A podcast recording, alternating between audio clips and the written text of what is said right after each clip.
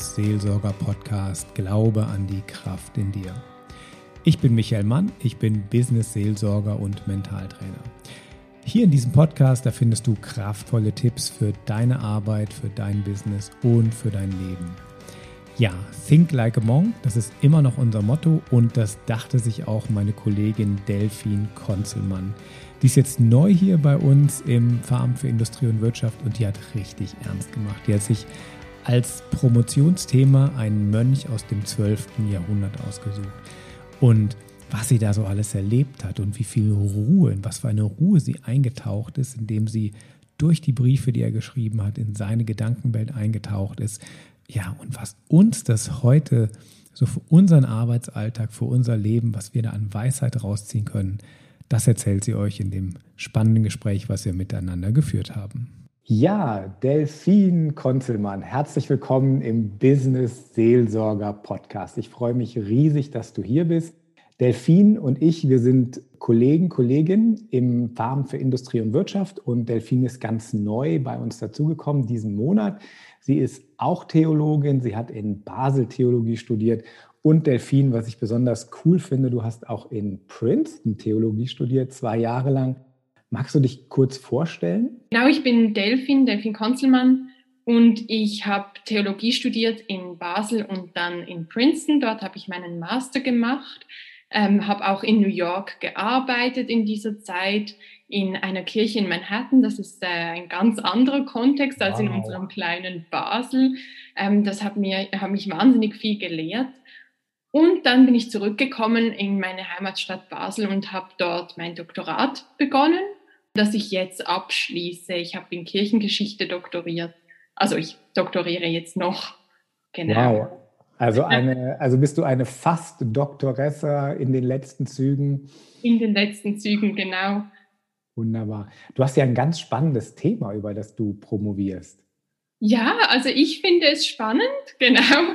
Ähm, ich doktoriere über einen Mönch aus dem 12. Jahrhundert. Das ist immer so lustig für Leute, wenn, wenn ich so etwas sage, weil man sich ja fragt, was hat das überhaupt für einen Aktualitätsbezug? Wen interessiert das eigentlich? Da geht es mir vor allem darum zu verstehen, im 12. Jahrhundert, das ist eine Aufbruchsstimmung, eine Zeit, in der sich wahnsinnig viel verändert, wo man eine neue Methode der Theologie, eine neue Methode des Denkens, des Philosophierens entdeckt wo es natürlich auch eine konservative Stimmung dann gibt, die sich dem gegenüber entwickelt. Und ich schaue mir an, wie das eigentlich ist, wie dieses Verhältnis zwischen konservativen Autoritätsbezug und Innovation eigentlich funktioniert bei diesem speziellen Mönch, den ich mir da anschaue. Genau. Ein geniales Thema, mit dem wir uns hier alle beschäftigen müssen. Aufbruch, Innovation und das Konservative. Wir sind ja auch wieder in einer Riesenphase der Veränderung. Und wenn ich so in die Medien schaue und mich mit Leuten unterhalte, dann haben wir ja auch so eine, so eine Sehnsucht nach Spiritualität, nach einer, ja, irgendwie nach einer Neuentdeckung von Spiritualität, vielleicht sogar nach Mystik.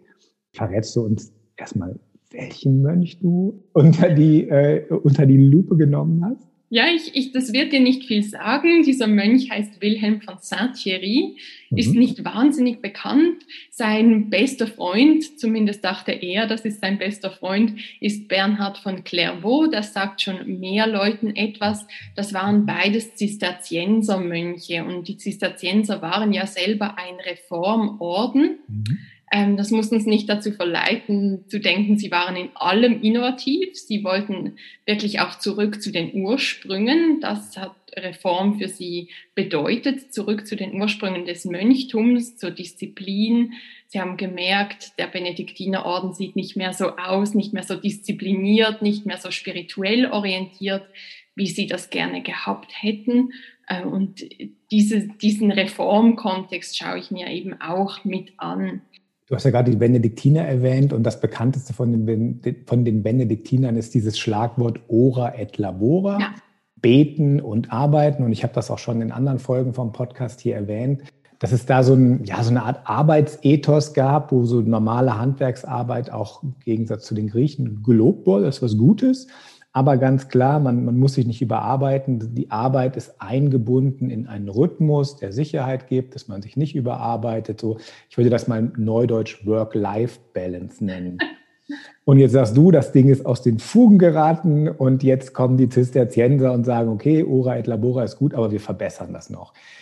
Jetzt, jetzt bin ich ja neugierig. Also was haben die verbessert und was können wir davon für uns heute, die wir uns ja so nach ja, nach Spiritualität, Ordnung, Sinn, Sehnen. Jetzt, jetzt sind wir neugierig. Was hast du für uns da rausgefunden? Lustig ist ja, dass, dass wir heute eher sagen würden, vielleicht ist das, das Working aus den mhm. Fugen geraten oder vielleicht ist ja. das die Arbeitszeit zu hoch. Was die Situation im 12. Jahrhundert war, zumindest aus der Sicht dieser Reformorden, ist, dass das Ora, also das oh. Gebet, oh. aus den Fugen geraten ist nämlich dass die Cluniacenser, die Benediktiner dieser Zeit, den ganzen Tag eigentlich nur sich mit der Liturgie, also mit dem Gebet beschäftigt haben, also mit dem Ablauf, mit dieser Struktur. Mhm. Und das Innerliche, das, das Zurückkehren zum eigenen, zum Individuellen vielleicht auch sogar, ähm, das wurde dann bei diesen Reformorden ganz wichtig. Also wir haben nicht nur einen Ablauf, von Psalmgesängen etc., den wir einfach den ganzen Tag herunterbeten, wo wir uns nur damit beschäftigen, sondern wir müssen eben auch zu einer Innerlichkeit kommen. Und da haben sie gesagt, ja gut, das, das Arbeiten spielt eben auch eine Rolle, aber es ist, würde ich nicht sagen, ein Ora et Labora im Sinne eines manchmal Gebet, manchmal Arbeit, sondern wir sind eigentlich ständig in einem, heute würde man sagen, Mindset von Gebet. Wir, wir sind im innerlichen Gebet auch während der physischen, körperlichen Arbeit. Es ist quasi, ja, eine Erneuerung der Gedankenwelt auch. Also Gebet nicht nur an den Orten oder in den Zeiten am Tag, wo es gerade so definiert ist, sondern ständig. Ja. Das ist ja genauso so der Teil, wo wir auch gerade im Umbruch sind. Also gerade in Basel, die Leute verlassen die Kirche in Scharen, weil sie das Äußere sagen, na ja, das Äußere gibt uns nichts mehr. Gleichzeitig poppen äh, Yoga-Studios auf, äh, man kann Achtsamkeitsmeditation machen, man sucht was für innen. Und es sind ja auch die ein oder andere Firma, Google bietet das sogar an, man hat so einen Ruheraum, Meditationsraum. Also es ist ja eigentlich genau das, dieses Mindset. Ja. Das ist ja hochspannend, oder? Das und gab es ja immer schon, was ja, wir heute haben. Genau, wir sind jetzt schon mitten im Thema. Work-Life-Balance ist ja auch ein Begriff, der immer mehr kritisiert wird, weil man sagt, ja gut, ich möchte vielleicht nicht nur einen angemessenen Feierabend und dann manchmal ein Wochenende haben, an dem ich mich mit mir selber beschäftigen kann, sondern ich möchte auch bei der Arbeit ein gutes Gefühl haben. Ich möchte nicht während meinen Arbeitsstunden so gehetzt, so gestresst sein, dass ich äh, mich komplett darin verliere. Deshalb glaube ich, glaube, dass das wirklich zentral ist, wenn man dieses, diese Tradition des Ora et Labora als, als symbiotisch, als ganzheitlich irgendwie versteht. Also so quasi die Weiterentwicklung von Work-Life-Balance so in Work-Life-Integration. Genau. Das, das, ich, kenne das ja auch aus vielen Gesprächen. Die Leute sagen, boah, was ich hier mache, ist sinnlos und, und, und ich, ich sehe den Sinn in der Arbeit nicht. Es stresst mich ohne Ende. Und haben die Mystiker da auch irgendeinen Tipp dafür, die Zisterzienser? Ja, also natürlich sehr viele, sehr viele Tipps. Ich, ein, einen Tipp finde ich besonders schön und darüber können wir vielleicht ein bisschen reden. Wilhelm von Saint-Thierry, über den ich ja forsche, schreibt in einem Brief an die Gemeinschaft von Mondieu, das ist ein, ein Berg, so und so könnt ihr die Bibel lesen, nämlich indem ihr die Bibel behandelt, als wärt ihr Wiederkäuer. Also als wärt ihr quasi Kühe, die ihre Nahrung immer wieder hervorholen und nochmals zerkauen. Und sein Vorschlag ist, lest die Bibel nicht einfach runter. Es geht nicht um Menge, hier, mhm. sondern es geht um Qualität. Und nehmt euch einen Vers und bearbeitet den über Tage mhm. mental. Mhm. Holt den immer wieder hervor, tagsüber, egal wobei ihr seid. Ihr könnt äh, mhm. gerade eben physische Arbeit leisten, ihr könnt im Garten arbeiten, ihr könnt ähm, ein Buch abschreiben, was auch immer die Mönche dann als, als physische Arbeit leisten mussten. Und während dieser Zeit holt diesen Text, den ihr vielleicht morgens gelesen habt, immer wieder in euren Geist zurück. Und ich glaube, das ist Bibel hin oder her ein sehr guter Tipp für mhm. unser Leben, mhm. dass wir uns, sei es jetzt eben, manche Leute lesen ja Tageslosungen am Morgen, das wäre jetzt wieder ein Bibeltext. Manche Leute haben sich auch einfach gute Sprüche so zurechtgelegt. Und wichtig ist, dass man das nicht einfach einmal liest, man hat es kurz gelesen und weiter geswiped quasi, sondern das immer wieder hervorholt, den Geist immer wieder mhm. zu diesem Punkt lenkt. Ich finde das absolut genial. Weil wenn ich heute Menschen frage oder mit den Übungen mache und sage, wir konzentrieren uns mal, das ist für die Menschen heute fast nicht möglich. Also weil, weil ständig neue Pulse sind und dann in der Freizeit, dann bin ich auf Facebook, auf Insta, LinkedIn und bin ja nicht mehr in der Lage, einen Zeitungsartikel von oben bis unten zu lesen. Und das ist eine absolut geniale Übung, um die Konzentrationsfähigkeit zurückzuholen. Ja. Also ich, ich weiß, dass das ähm, wahrscheinlich jetzt wie so ein, also ein Tipp, wie so ein, wie so ein Lehrertipp klingt. Aber ich glaube, unser Geist wäre total dankbar, wenn der wieder so eine Aufgabe kriegen könnte. Absolut. Ich habe vor kurzem mich mit dem Herzensgebet auseinandergesetzt. Ich weiß nicht, ob du das kennst. Das ist ja sehr beliebt immer wieder, weil es doch ähm, eine Praxis ist, die besonders spirituell klingt, gerade für christliche Ohren, die ein bisschen distanziert sind von ihrer eigenen spirituellen Tradition. Mhm. Und das Herzensgebet für unsere Zuhörer jetzt ist eigentlich ganz simpel. Es lautet, Herr Jesus Christus, erbarme dich meiner. Mhm. Und die russischen Hesychasten heißen die, das sind russische Mönche, Mystiker, die dieses Herzensgebet so entwickelt haben. Natürlich haben die geglaubt, dass im Namen, in diesem Gebet selbst etwas Mystisches auch noch geschieht. Ja. Das, das können wir glauben, müssen aber nicht das genau so glauben, um zu verstehen, dass diese Repetition ganz zentral ist. Und auch wirklich eine Repetition von etwas Einfachen. Das ist ja mhm. wirklich ganz, ganz simpel.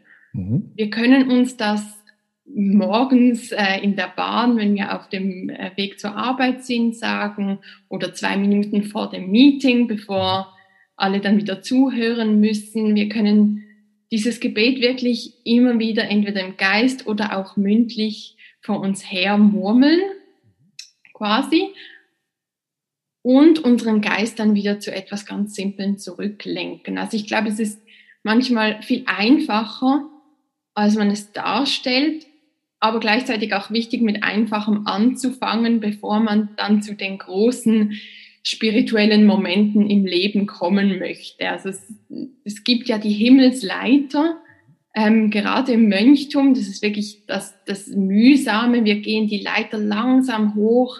Als Anfänger ist man noch nicht imstande, dann ekstatische Erfahrungen zu haben. Da müssen wir einfach geduldig sein, auch mit uns und unserem abgelenkten Geist. dass wir hier sagen können, gut, ich fange jetzt ganz bei den Basics an, mhm. bei etwas ganz Einfachen. Aber das sind so zwei Sachen, die mir auffallen. Genau, das eine, diese Himmelsleiter, da sehe ich die Parallele, was ja nicht viele, aber so die ein oder anderen, die so im Yoga-Meditationsbereich sich tummeln, auch suchen sowas wie Erleuchtung. Mhm. Das gab es im Christentum ja auch, wie du das gerade gesagt hast, die Himmelsleiter und Erlösung. Und das andere ist aber, wenn ich Menschen, die natürlich noch gar nicht spirituell sind, aber die sowas, die, die diesen die Stress haben, weil Stress sind im Prinzip auch negative Gedanken, die mir ständig durch den Kopf gehen, wo ich denke, ich bin nicht gut genug, ich schaffe das nicht, ich ärgere mich beim Stau über die und jene Person. Und, und ich schaffe es nicht, meine Gedanken so zu steuern, dass ich irgendwie in ein positives Gefühl reinkomme. Und wenn ich das jetzt tue, das Herzensgebet, dann passiert genau das, weil ich kann nicht an zwei Sachen gleichzeitig denken. Ich, ich wiederhole diesen Gedanken und komme aus dem Stress raus, einfach mal in eine Ruhe rein. Ich genau. finde, das ist, das ist wahrscheinlich, weil Stress ist heute die am allermeisten verbreitetste Krankheit. Und wenn man allein mal diesen Mini-Tipp, den du gerade gegeben hast, Jesus Christus, erbarme dich unser, oder manche machen nur Jesus Christus, oder man kann das auch noch ergänzen, damit hätten wir wahrscheinlich schon 50 Prozent der Krankheiten hätten wir vom Tisch wenn man das regelmäßig machen würde. Ich würde ja gerne mal einen Versuch machen. Ja, und das Herzensgebet ist ja meistens auch mit Atmung verbunden. Mhm. Das ist vielleicht auch noch das, was die Attraktivität ein bisschen ausmacht für Leute, die vielleicht Hemmungen haben, weil sie aus einem christlichen Umfeld kommen, die Hemmungen haben mit buddhistischen Übungen, dass sie da auch merken, gut, das mit der Atmung und das mit der Achtsamkeit, das hat schon was. Und da haben wir in unserer Tradition auch was zu bieten. Und das, für mich ist die Atmung bei dieser Praxis ganz entscheidend. Also ich, ich mache so, dass ich beim Einatmen diesen ersten Teil, Herr Jesus Christus, mir sage und beim Ausatmen das Erbarme dich meiner. Und ich merke zum Beispiel, wie flach oder wie schnell meine Atmung ist, wenn ich mit diesem Gebet gar nicht durchkomme, mit einer Atmung, wenn ich aus dem Rhythmus komme. Und dann merke ich, okay, jetzt muss ich meine Atmung auch wieder in diesen, in diesen Rhythmus hineinbringen, diesen Einklang. Kannst du gerade mal mit uns äh, das anleiten? Kurze, kurze Anleitung? Ja. Ja, super. Also, also ich, lehne, ich lehne mich jetzt zurück. Die Podcast-Hörer können sich jetzt auch zurücklehnen. Gerne. Genau, ich würde zuerst anfangen, einfach mal auf die Atmung zu achten. Einatmen und ausatmen. Ganz langsam zuerst ein, aus. Und dann beim nächsten Mal einatmen im Kopf oder mündlich sagen, Herr Jesus Christus. Und dann kurz warten und beim Ausatmen sagen, erbarme dich meiner. Und dann kann man das ein paar Atemzüge lang wiederholen und merkt dann einiges über, seine eigenen, über seinen eigenen Atem, merkt, ob man bei der Sache bleiben kann und wenn nicht, ist nicht schlimm, dann geht man wieder zurück. Einatmen, Herr Jesus Christus. Ausatmen, erbarme dich meiner. Wow. Delfin, du hast mir ein wunderschönes Geschenk gemacht. Ich bin ruhiger geworden. Ich liebe ja solche Übungen. Also ich habe da so ein, so ein Fable für, weil ich merke, wie ich relativ schnell aus, aus der Sorge in die Freude kommen kann, aus, der Stress, aus Stress in den Mut rein. Und ich finde es schön, dass wir das langsam auch in unserer eigenen Tradition wiederentdecken. Was hat dich denn bewogen, dich mit dem Thema zu beschäftigen? Weil das ist ja wirklich in den letzten Jahren in der Theologie gar nicht, oder in den letzten Jahren jetzt wieder, aber die Generation, ich sag mal, vor uns, die haben, glaube ich, sich nicht viel damit beschäftigt, oder? Das stimmt in der Schweiz und in Deutschland. Du sprichst wahrscheinlich ja auch die deutsche Theologie ja. ein bisschen an. Und ich, ich muss das zugeben, ich hatte mit Mystik gar nichts am Hut, als ich äh, in meinem Bachelorstudium war. Und dann in meinem Masterstudium in Amerika bin ich zum ersten Mal wirklich äh, mit dieser aktuellen Forschung in Berührung gekommen. Ich würde schon sagen, in Amerika wird sehr viel aktuell zu mystischen Texten geforscht. Man ist ja auch ein bisschen ähm, verlagert auf andere Themen, Dinge wie Körperlichkeit, wie kann ich Körperlichkeit auch in Texten studieren etc. Da ist man in Amerika, würde ich jetzt mal gewagt sagen, ein bisschen weiter oder anders interessiert. Und ähm, das ist jetzt wirklich etwas, was ich mitgenommen habe, was ich wieder zurückgenommen habe. Und es kommt immer auch auf, auf Personen drauf an, die einen inspirieren. Seit ich jetzt wieder zurück bin an der Uni Basel, unterrichte ich ja auch Mystik auch mein Grundkurs Kirchengeschichte hat ein bisschen mehr mystisches Profil bekommen oder Frömmigkeitsprofil überhaupt. Ähm, auch nicht nur Theologie im Gedanken, also was wir denken, was wir glauben, sondern auch wie wir das leben. Und ich glaube, meine Studierenden sind meistens sehr interessiert, meistens sehr begeistert von diesem Thema, das eben etwas anderes ist, als sie, sei es an der Uni oder in ihren Kirchen gehört haben. Also wenn ich jetzt so mystisch interessiert bin, also was hast du bei dem, bei dem Mystiker so, ja, so als Learning, was, was du gern mitgeben möchtest? Natürlich gibt es wahnsinnig viel, das ich da mitgeben möchte, aber ich glaube, ein zentrales Thema für mich ist Demut. Mhm. Und hier kann ich vielleicht eine kurze Anekdote einfügen. Super. Ja, als ich, im, als ich habe das Bachelorstudium beendet und bevor ich das erreichen konnte, hatte ich während meiner Bachelorarbeit einen, einen Zusammenbruch komplett. Mhm. Also ich habe bis dahin auch wirklich 12, 13 Stunden in der Bibliothek verbracht, nicht einmal gemerkt, dass Sommer geworden ist. Ich war komplett absorbiert, ähm, auch noch sehr jung zu diesem Zeitpunkt, mir das gar nicht ge gewohnt, dass ich so viel arbeiten muss oder soll. Und dann bin ich eben hab, bin ich komplett zusammengebrochen, war, war damals noch bei meinen Eltern zu Hause, ähm, habe geweint und es war, es war ganz schlimm. Und mein Vater sagt in diesem Moment, wo ich wirklich am Boden zerstört bin, sagt er, Delfin, du musst vielleicht einfach demütiger sein. Und du lachst jetzt, ich habe damals nicht gelacht, ich fand das ganz unsensibel. So. Mhm ich dachte, ja, ich bin ja schon am Boden, was will ich jetzt noch mehr zu Kreuze kriechen, was will ich jetzt noch demütiger sein? Und erst über die Jahre, und ich würde sagen, wirklich auch mit Hilfe dieser mystischer Text, mystischen Texte, mit denen ich mich auseinandergesetzt habe, habe ich erkennt, was er eigentlich meint. Nämlich, die Welt hängt nicht an dir die, die Last der Welt musst du nicht auf deinen Schultern tragen. Es liegt nicht alles an dir. Du kannst nicht alles und du musst aber auch nicht alles können. Du musst auch nicht alles machen. Die, die Rettung der Welt hängt nicht an deinen Handlungen. Ein wunderschönes Learning. Cool. Ja. Und das ist für mich, ist wirklich für mich auch Demut. Manchmal hat man schon den Eindruck, ja, Demut ist etwas Schlechtes. Demütigung ist natürlich für uns auch ein, ein schlechter Begriff, ein negativer Begriff, der Angst macht. Aber Demut kann wahnsinnig befreiend sein. Wenn wir sagen, nein, wir sind jetzt eben nicht die Heroes, wir sind nicht die Helden, die Superhelden dieser Welt, wir sind Menschen, wir dürfen auch loslassen das ist ja wahnsinnig heilend, weil ich merke, wie, wie wir arbeiten, dann tun wir genau das Gegenteil. Ja.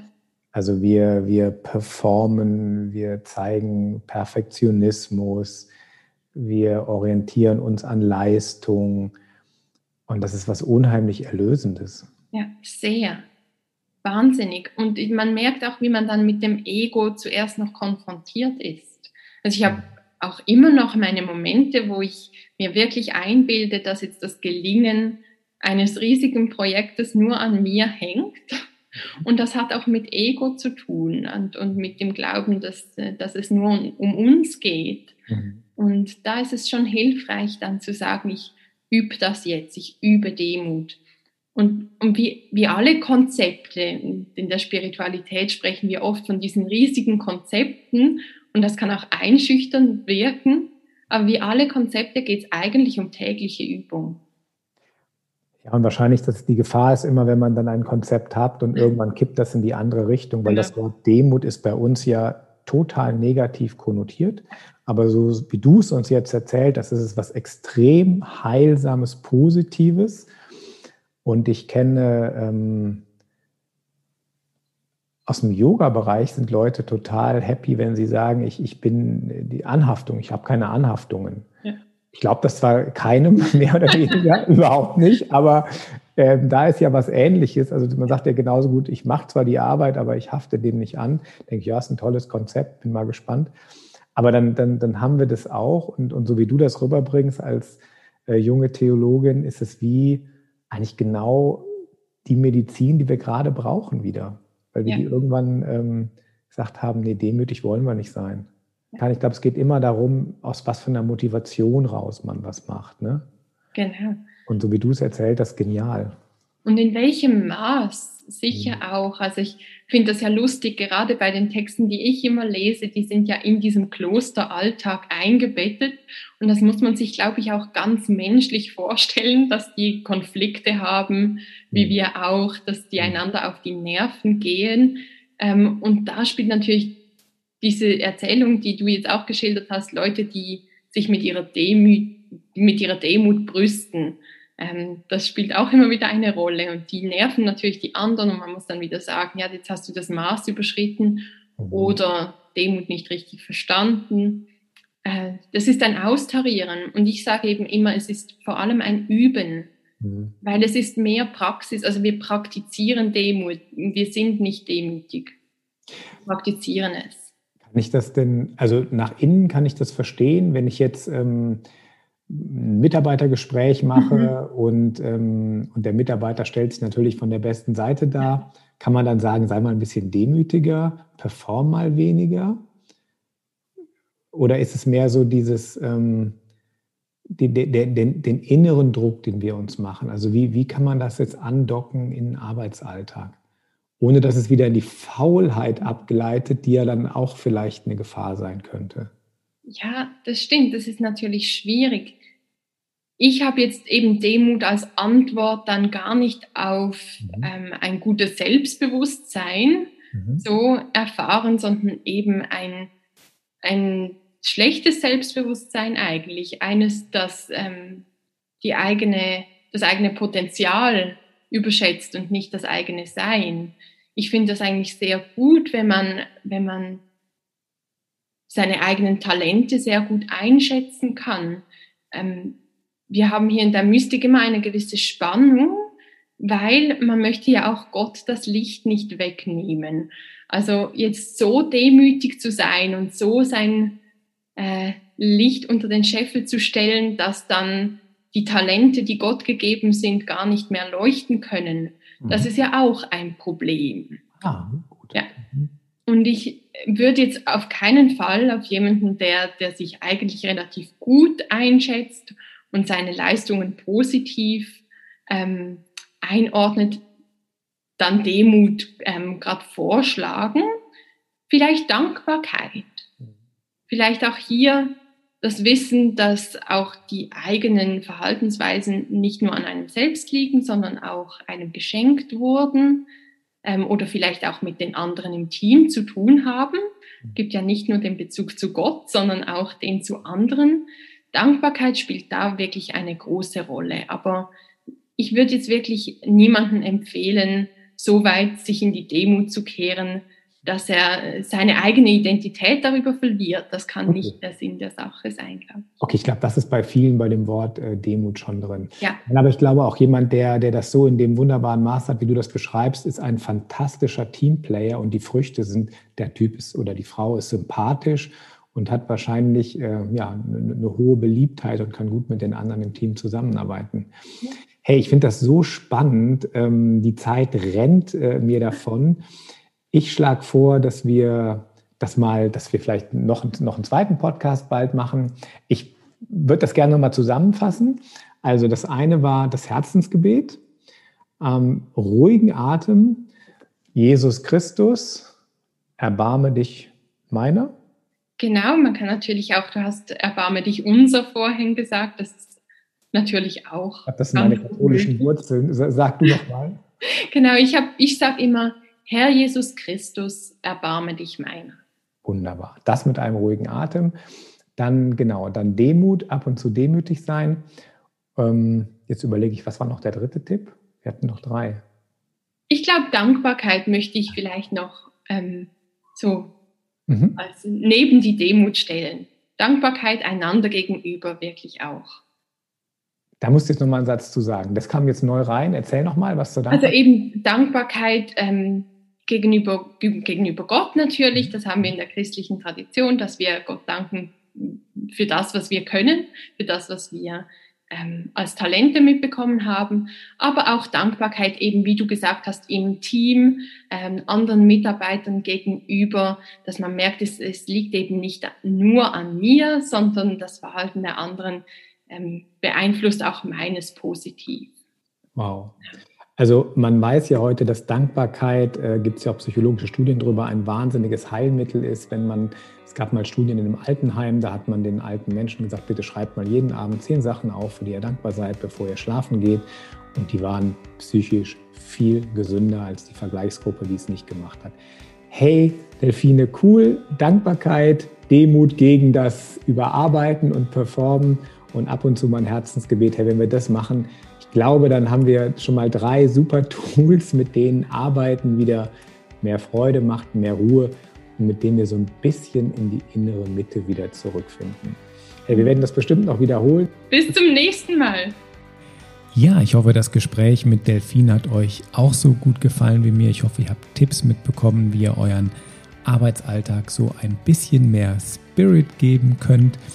Wenn ihr Lust habt, das zu vertiefen, in den Shownotes ist ein Link und der führt zu einem Download für eine geführte Tiefenentspannung von mir und für eine geführte Meditation. Also wenn ihr mal so ein bisschen tiefer kommen wollt und gerade wenn ihr wieder Energie und Kraft tanken wollt und eure Meditations- und Konzentrationsfähigkeit ausbauen wollt, ist das ein super Tool. Einfach unten in den Shownotes gucken anklicken und kostenlos runterladen. Ja, das war wieder ein Podcast aus dem Farm für Industrie und Wirtschaft. Ich wünsche euch eine gute Woche und bis nächste Woche. Ciao, ciao.